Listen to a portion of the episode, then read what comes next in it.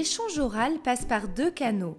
Le canal verbal, constitué par les mots et l'intonation, le canal non verbal, constitué par l'allure générale, la posture, les gestes et les mimiques. La communication non verbale intervient pour beaucoup dans la compréhension d'un message. Pour renforcer ton propos, tu vas accompagner tes paroles de gestes et de mimiques, faire des choix de présentation physique et adopter une posture spécifique qui va ou non favoriser la communication orale. Bienvenue dans ce nouveau podcast de réussite et cours de français. Il s'agit du dernier épisode de la saison 3 portant sur l'oral du bac de français. Nous allons essayer d'analyser les éléments relevant du canal non verbal qui vont améliorer l'échange oral. Dans un premier temps, voyons les attitudes non verbales nuisibles à la compréhension de ton exposé oral. Parfois, le stress lié à la situation orale provoque en nous une attitude de repli qui, même si on a l'impression qu'elle représente une sorte de bulle protectrice, nuit considérablement à la portée de notre message oral. Je te, donne un exemple de deux attitudes non verbales négatives. Être assis face à quelqu'un, croiser les bras et les jambes très fort, eh bien cette attitude indique une position de défense. Tu t'en doutes, elle est peu apte à l'échange euh, et à la communication orale. Euh, une autre attitude non verbale négative serait de ne jamais regarder l'interlocuteur, baisser la tête, regarder ailleurs. Tous ces éléments montrent de toi une personne euh, peu sûre d'elle, pas digne de confiance. Ce sont des postures négatives, mais avoir conscience de ces postures permet de réagir et de les éviter. Dans un second temps, la présentation physique est également importante.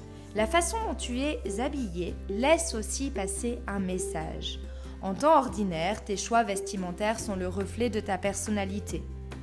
Le jour d'un oral, toutefois, je te conseille de faire le choix d'une euh, tenue neutre, que ce soit au niveau de la coupe des vêtements ou de leur couleur. Pas d'excentricité non plus au niveau des accessoires. Les bijoux doivent être évités euh, pour la simple et bonne raison que parfois ils deviennent sonores lorsque tu bouges les mains. Euh, et ce bruit peut vraiment devenir très agaçant pour l'examinateur. L'idée finalement serait de retirer tout ce que tu peux retirer juste pour ce moment de l'oral. Euh, cela n'enlève rien à ta personnalité, c'est vraiment juste un moment important où l'on doit se concentrer sur ce que tu dis et non sur, sur ta personnalité, sur ce que tu veux montrer de ta personnalité à travers ta présentation physique. Essaie d'enlever tout ce qui est piercing, des boucles d'oreilles un peu trop grandes, des bandeaux colorés, etc. etc. L'important quand même, c'est de choisir des vêtements dans lesquels tu te sens bien. Si tu achètes pour l'occasion, ça peut arriver, une tenue spécifique, n'hésite pas à la porter plusieurs fois avant le jour J euh, pour, pour éviter de te sentir mal à l'aise, tout simplement. Pour faire bonne impression, ne néglige pas aussi la netteté, la propreté de ce que tu portes. Cela évite d'attirer l'attention de ton examinateur sur autre chose que ce que tu veux faire passer comme message. Évidemment, le décodage de tous ces éléments relève de l'inconscient. Pourtant, cela a une grande importance sur la manière dont on te perçoit, même si tu ne t'en rends pas compte, même si l'examinateur ne s'en rend pas compte. Enfin, je t'invite à améliorer ta communication non verbale. Pour progresser, tu peux observer les autres personnes, celles que tu apprécies dans ta famille, au collège ou au lycée, à la télévision, et repérer les postures et les gestes qui te semblent positifs pour les reproduire. Agis de la même manière pour les vêtements. Regarde les tenues qui t'inspirent confiance et bienveillance envers la personne et essaie de t'habiller de la même manière le jour d'un oral par exemple ou d'un autre grand événement.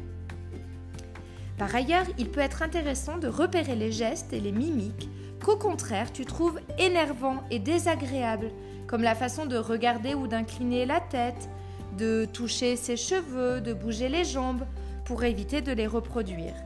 C'est la même chose pour les vêtements. Fais attention aux tenues qui t'inspirent des a priori négatifs et qui sont donc à éviter lors d'un oral.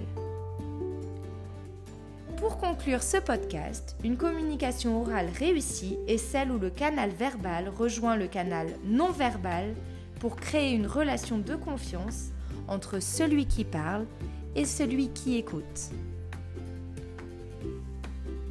Tu retrouveras les notes rédigées de ce podcast sur mon site internet réussitescoursdefrançais.com. Je te dis à très bientôt pour une nouvelle saison de podcast et d'ici là n'oublie pas que la force de la littérature soit avec toi. Bye bye